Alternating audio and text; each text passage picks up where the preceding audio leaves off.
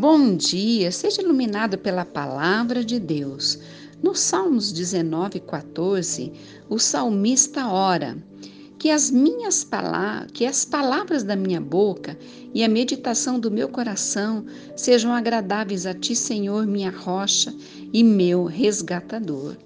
Observe que o salmista menciona tanto a mente quanto a boca.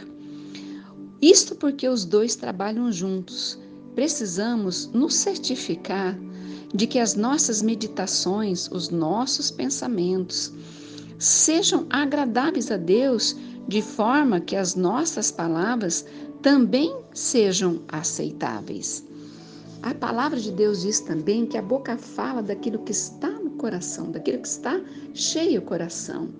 Portanto, precisamos nos analisar, precisamos ver como está o nosso coração, pedir para que o Senhor venha limpar, venha purificar e que dele, do nosso interior, ali do nosso coração, da nossa mente, possa sair palavras agradáveis, palavras que edifiquem, palavras que levantem, palavras que alegrem as outras pessoas, que mude o ambiente ao nosso redor.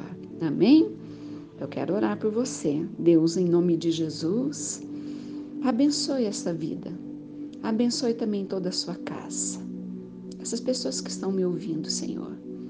Eu as coloco diante do Senhor, fazendo, colocando diante de ti todas as necessidades.